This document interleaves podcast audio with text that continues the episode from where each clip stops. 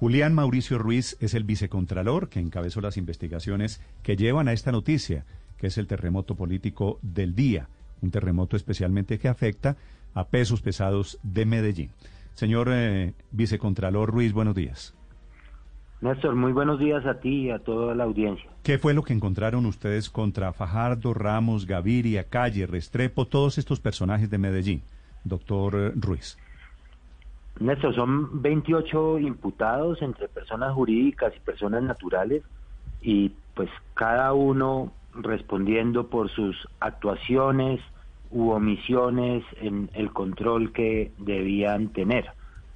Si me preguntas por los exgobernadores, hay uno que responde por, no responde, está imputado por sus omisiones en el debido control de tutela sobre la sociedad de Hidroituango y sobre el proyecto. ¿De quién, me, de, quién me habla aquí? Estamos hablando del doctor Sergio Fajardo, en donde confluyen las dos condiciones de gobernador y miembro de la Junta Directiva de la Sociedad Hidroituango, y del doctor Fabio, Fabio Alonso Salazar, que cuando fue alcalde también fue miembro de la Junta Directiva de la Sociedad Hidroituango. Sí, ¿Qué, ¿qué omitieron ellos? Cuando usted dice omisión de tutela, ¿a qué se refiere, doctor Ruiz?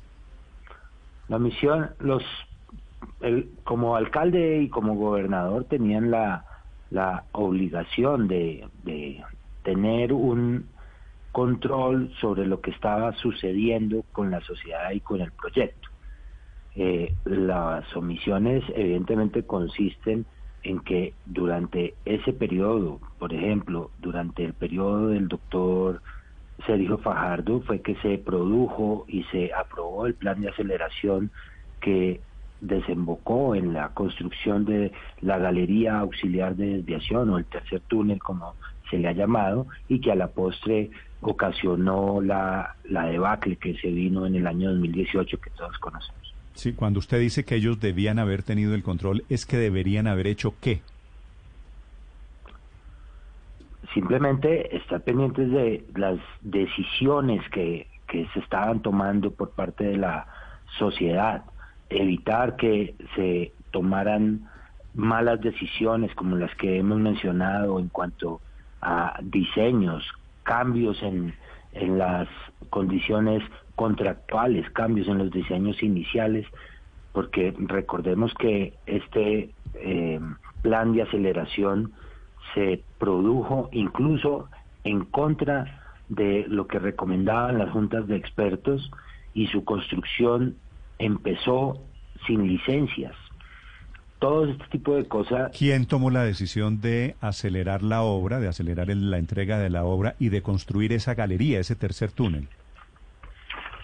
Esa, esa decisión la toma la, la, la, junta directiva y, la toma EPM.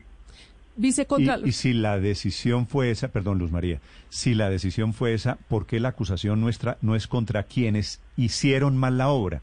sino contra quienes tomaron la decisión política administrativa de hacer la obra. No, es contra todos, Néstor.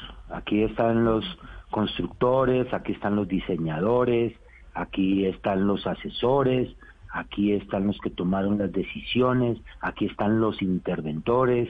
Dentro de los 28 imputados están todos los que tuvieron que ver mm. con este tipo de decisiones. Vicecontralor, si le entiendo bien, el problema del gobernador Fajardo y probablemente del otro gobernador y de los alcaldes es no haber estado pendiente del desarrollo del proyecto, no pararle bolas, como se dice popularmente, a lo que se estaba haciendo allí, eh, o hay cosas más graves. Digamos que en términos simples hay un alcalde y un gobernador que tuvieron actuaciones en términos positivos dentro de la Junta y además en su condición de alcalde y gobernador, este control de tutela, como tú dices, consiste en que por más que eh, las empresas sean desconcentradas o descentralizadas, eh, tienen la obligación de estar pendientes y ejercer vigilancia y control sobre sus actuaciones. Hay otro alcalde y otro gobernador que simplemente están llamados eh, en la imputación por la no debida diligencia en el control que debían tener.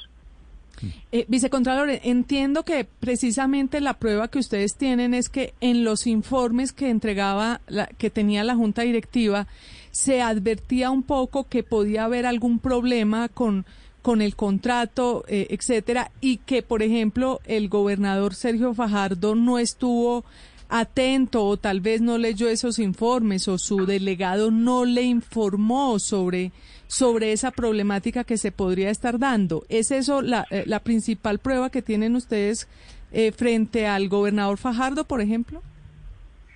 Yo creo que eso es un, es un tema dentro del proceso y como lo hemos mencionado, esto es una cadena de errores que no solo recae en el doctor Sergio Fajardo, sino que se presentó en el periodo 2008 a 2015. Errores que a la postre llevaron a, tomar unas decisiones posiblemente apresuradas y eso tendrá que resolverse al interior del proceso. el tema de las pruebas que existen en el proceso es un tema que goza de reserva aún. Sí. ¿Alguien ha sido condenado por omisión en desarrollo de una obra en Colombia alguna vez, doctor Ruiz? La Contraloría General de la República todo el tiempo, todo el tiempo se imputan responsabilidades fiscales por no ejercer las funciones de vigilancia y control debidamente. Sí, le pregunto, ¿quiénes han sido condenados por omisión? ¿En qué casos? deme un ejemplo. No lo tengo en ese momento, Néstor, pero, pero Tal vez se parece al caso de Reficar, vicecontralor, donde realmente las lecciones para quienes hacen parte de juntas directivas que tengan en cuenta que tienen que ir a saber que de verdad los proyectos salgan adelante. ¿Es parecido a Reficar o no es parecido a Reficar? Yo creo que eh, el tiempo nos ha demostrado que las juntas directivas deben dejar de verse como un título honorífico y deben asumirse con absoluta responsabilidad porque son los máximos órganos de administración. Y, pues evidentemente hay, hay funciones de vigilancia y control sobre los ejecutores dentro de las organizaciones y dentro de las corporaciones y dentro de las empresas que la Junta Directiva tiene dentro de los estatutos mm, siempre la, la función de estar pendiente. Mm.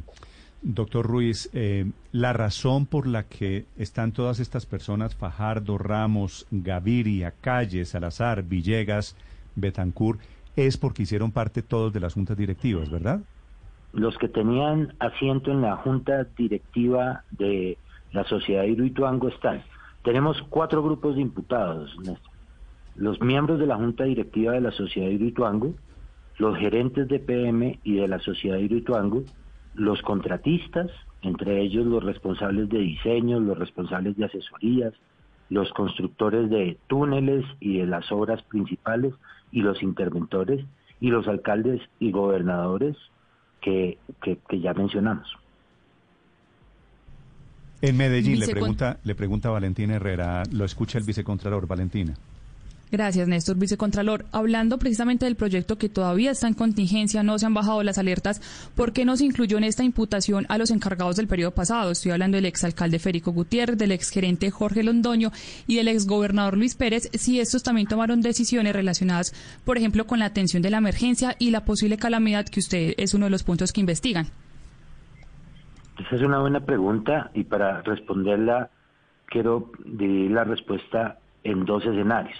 El primero es que nuestra investigación tiene una fecha de corte que es a junio de 2019, fecha de corte que sirve para valorar el daño fiscal en la cuantía en que lo ha determinado la Contraloría. Y la segunda, la operadora de responsabilidad fiscal, la Contralora delegada que lleva este proceso, que corrijo no lo he direccionado ni manejado yo de ninguna manera, ha determinado que los hechos u omisiones relevantes y que pudieron ser hechos generadores del daño patrimonial ocurrieron en el lapso 2008 a 2015, cuando en 2015 empieza la construcción del tercer túnel o galería auxiliar de desviación. Es el Contralor eh, de Colombia, el doctor Julián Mauricio Ruiz, que adelantó la investigación sobre el tema Hidroituango con los imputados, en segundo unos, unos algunos de los acusados. Ricardo, la última. Señor Vicecontralor, en este caso, ¿Hay embargos de por medio? En este momento, a las personas que están siendo imputadas, ¿le están embargando sus bienes? En este momento no hay embargos. Habría, habría embargos, me imagino, al final, en caso de que de momento es un llamamiento a juicio, en caso de que haya condenas. El tema de las medidas cautelares es un tema que goza de absoluta reserva en el proceso, Néstor. Eh, vice, Ah, goza de reserva en el proceso, quiere decir, de pronto sí hay De embargos, pronto pero sí. usted no nos puede decir. Goza de reserva. No. Yo, yo le traduzco.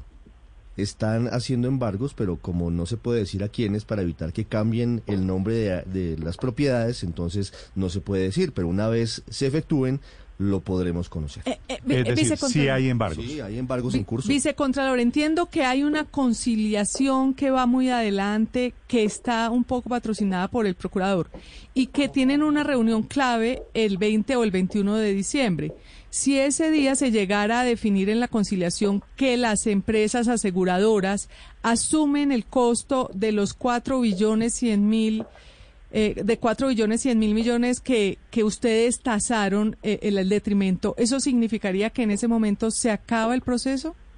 Efectivamente, efectivamente nuestro proceso solo tiene la vocación de tratar de recuperar los recursos públicos y que vuelvan a las arcas del Estado. Ah, pero si es así, Sí, ¿por- ¿eh? ¿por qué, por qué no se esperaron hasta un poquito más adelante? Estamos a dos semanas de que pase eso, doctor Ruiz. Néstor, porque este es un proceso que arranca en febrero de 2019 y lleva su curso normal, no... Por eso, no- y sueltan y sueltan la bomba en la víspera de la conciliación. no es la bomba, es el curso normal del proceso. Es decir, no es en la víspera de la conciliación y además no sabemos qué va a pasar con la conciliación.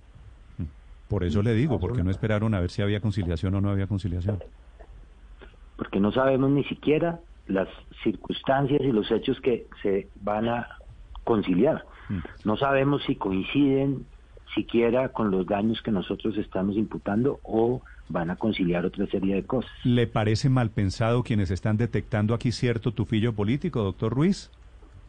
Totalmente, ¿Sí? totalmente. Ok. Sí. Gracias, señor vicecontralor. A- a- antes de que se vaya, no sé si le pudiera preguntar sobre algo, señor vicecontralor. ¿Ustedes ya tienen normalizado en la Contraloría el fallo de la Corte Interamericana de Derechos Humanos que señala que una persona condenada... el de fi- Petro. Sí, conden- exactamente. Condenada fiscalmente no queda inhabilitada para Cargos de aspirar a cargos popular. de elección popular. Desde el, desde el comienzo, desde que salió, el mismo día que salió el fallo del doctor Petro versus el Estado colombiano, sentamos nuestra posición en el sentido de decir que la Contraloría General no suspende ni inhabilita. Lo que tenemos es una norma en el ordenamiento jurídico que determina que aquel que se sube al boletín de responsables fiscales queda inhabilitado. Y Sí, lo que pe- hemos la- dicho- pero, pero en últimas es lo mismo, vicecontralor. Sí, es decir, que- si, si le ponemos a esto es rostro y mañana Sergio Fajardo es elegido presidente y está en ese boletín, no se puede posesionar. Lo que hemos dicho es, este no es un tema que le competa a la Contraloría General, a pesar de que hemos trabajado de la mano con el gobierno y con la Procuraduría para tratar de hacer ese control de convencionalidad en el ordenamiento, pero ese es un tema ajeno a la Contraloría que le corresponderá a la organización electoral y posiblemente a la Procuraduría determinar, no a la Contraloría General. Doctor Ruiz, gracias por acompañarnos y gracias por la explicación. Un abrazo y feliz día para todos. Julián Mauricio Ruiz es el vicecontralor de Colombia.